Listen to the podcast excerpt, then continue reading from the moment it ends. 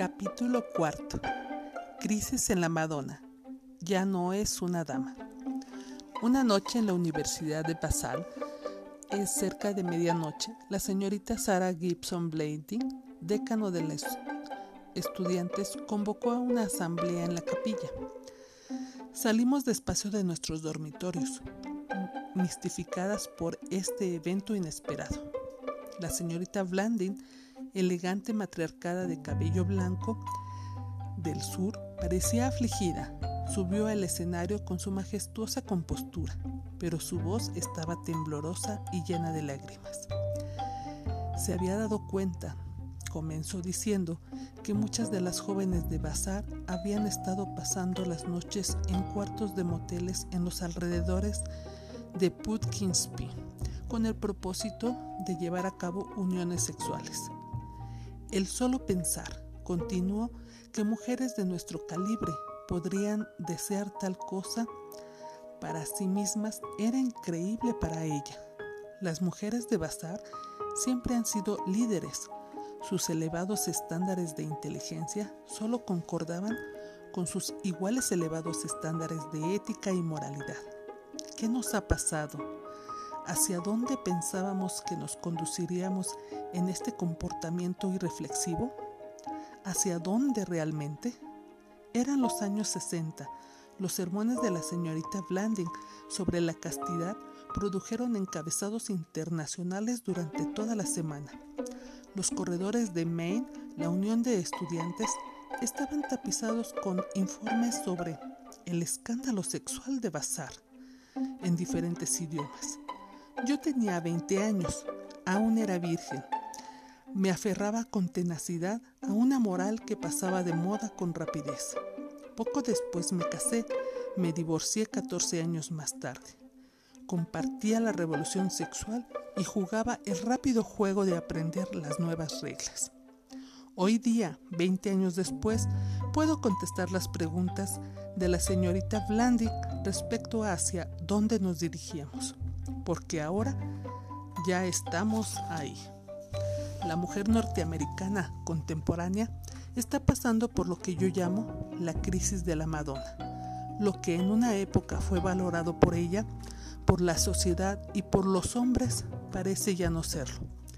Los estándares actuales no apuntan hacia la castidad antes del matrimonio. Una mujer alrededor de los 25 años que aún es virgen es vista sin duda como muy anticuada. Nadie parece estar seguro de lo que es una dama. A nadie parece importarle. Por el contrario, el ser una dama puede ser un impedimento para una mujer en esta sociedad contemporánea, puesto que el ser una dama es algo muy diferente a ser un caballero. Ser un caballero es ser honorable, actuar bajo ciertas reglas. Ser una dama es comportarse siempre amable, suave, graciosa y atender las pequeñas cosas agradables que hacen del mundo un lugar más confortable y civilizado para vivir. Estos atributos son de escaso valor para la mujer amazona de nuestros tiempos, ya que disminuyen notablemente su eficiencia en el mundo del trabajo. La mujer suave es una incauta, presa fácil y de la última generación de mujeres han hecho un esfuerzo común por templar su carácter. Sin embargo, no todos los valores anticuados están fuera de boca. La virginidad está ya bastante pasada, pero parece que la fidelidad durante el matrimonio aún es valorada. Esto es con frecuencia algo difícil para la mujer de hoy, quien ha experimentado un amplio rango de amantes y por lo general está bastante aburrida dentro de los límites del sexo marital Nunca antes en la historia habían abandonado tantas mujeres a sus esposos. Buenos esposos, esposos cuyo único pecado es su estabilidad. Era usual que las mujeres buscaran la estabilidad, paz y continuidad en sus vidas. Ellas tenían un profundo sentido del futuro, pero muchas de las mujeres de hoy viven por el credo de la gestal, del aquí y el ahora. Esto realmente separa de sus verdaderos sentimientos sus conexiones con el pasado y el futuro. Ambas disociaciones son igualmente serias.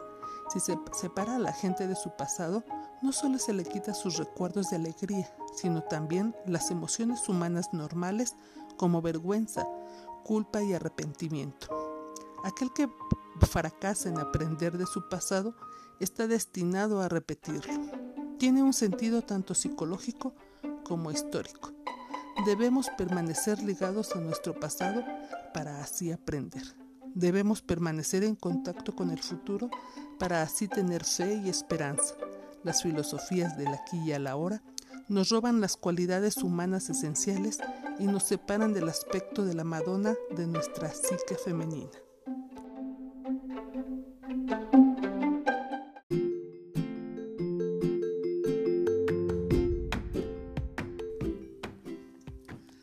Gran ola de divorcios. En la última década de nuestra historia, la mujer contemporánea norteamericana ha buscado la aventura, la autogratificación y la excitación sexual. Su fe, su esperanza y sus sueños fueron invertidos en sí misma, en su futuro. Mostró poca fe en los hombres y en el matrimonio como medios para proveer su satisfacción en la vida. Sin duda, las mujeres amazonas que dejaron a sus maridos durante la gran ola de divorcios de la última década no conocían el significado de la canción Permanece al lado de un hombre. Al pasar los años, he escuchado decenas de explicaciones del por qué. Se fueron y las razones varían enormemente. Cada una se divorció de un tipo diferente de esposo por diferentes razones. Pero lo que todas esas mujeres tienen en común es su falta de fe. Por ejemplo, la creencia de que con la ayuda y el apoyo de su femineidad, ellas y sus hombres podrán salir adelante en la relación y en las dificultades de la vida con éxito. Esta era la forma de pensar de la Madonna de los viejos tiempos, como fue la forma que ha inspirado a grandes culturas por siglos. Fue el aspecto de Madonna de la mujer cuya fe triunfó por encima de todo, quien aceptó al hombre rico y pobre en la enfermedad y en la salud. Pero muchas mujeres de la última generación han abdicado a los aspectos de la personalidad de la Madonna, retirándolos a oscuras zonas del inconsciente como a una antigüedad inservible. Fe, paciencia y devoción se han convertido en reliquias de tiempos pasados de poco uso para una mujer involucrada en su yo y dirigida hacia el poder. A las primeras señales de las imperfecciones o debilidades de sus esposos, los abandonan. El papel de la mujer como inspiradora o la musa para el hombre dejó de estar en boca. Las mujeres querían ser libres del hombre en el terreno sexual y económico. Casada o soltera, la mujer norteamericana bajó de su pedestal solo para descubrir una década más tarde una necesidad desesperante de reunirse con su ya casi olvidado aspecto de Madonna.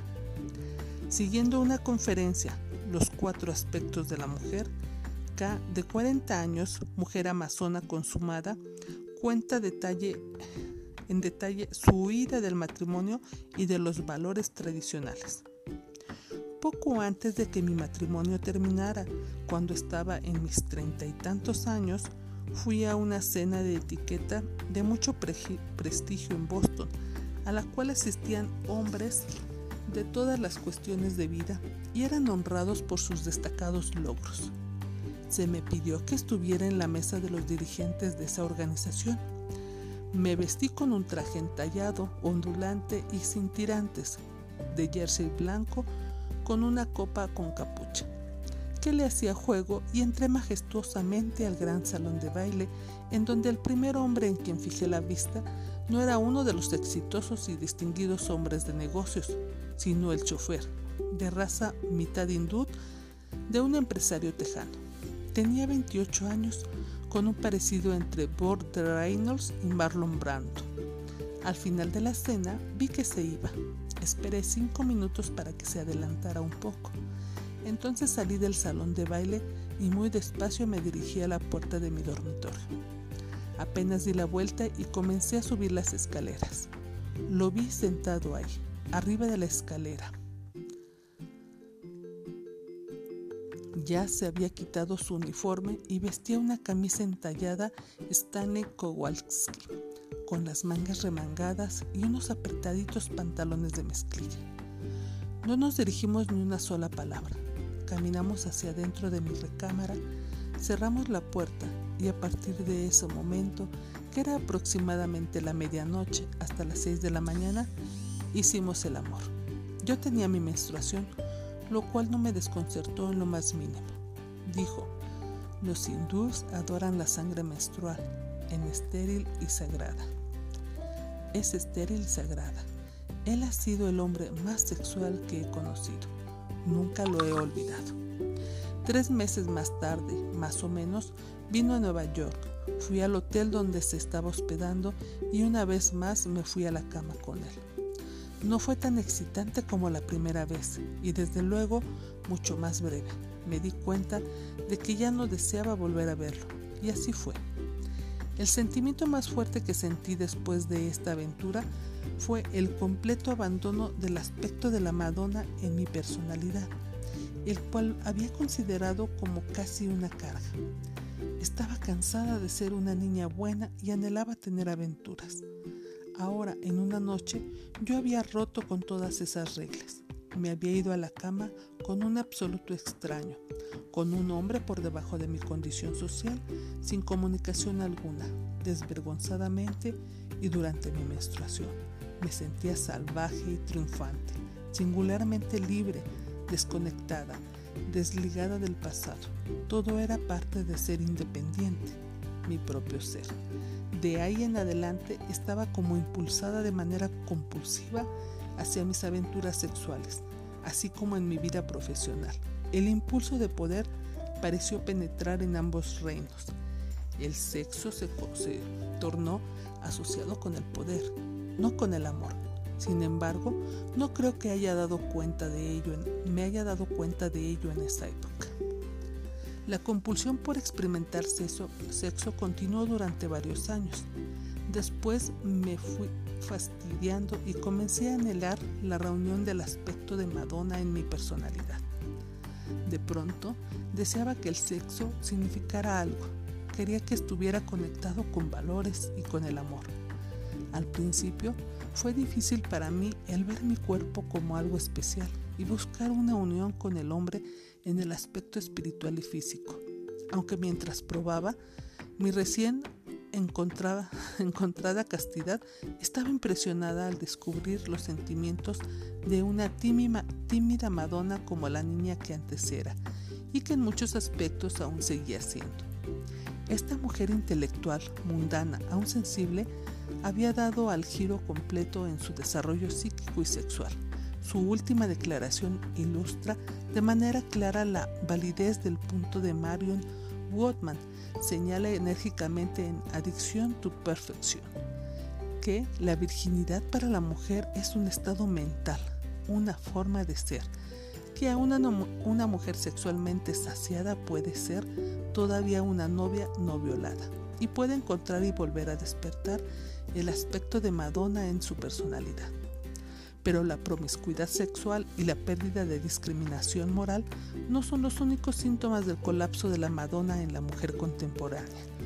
La irritabilidad, falta de paciencia, actitud crítica y áspera son también sintomáticas de pérdida de conexión con este aspecto importante de la condición de la mujer.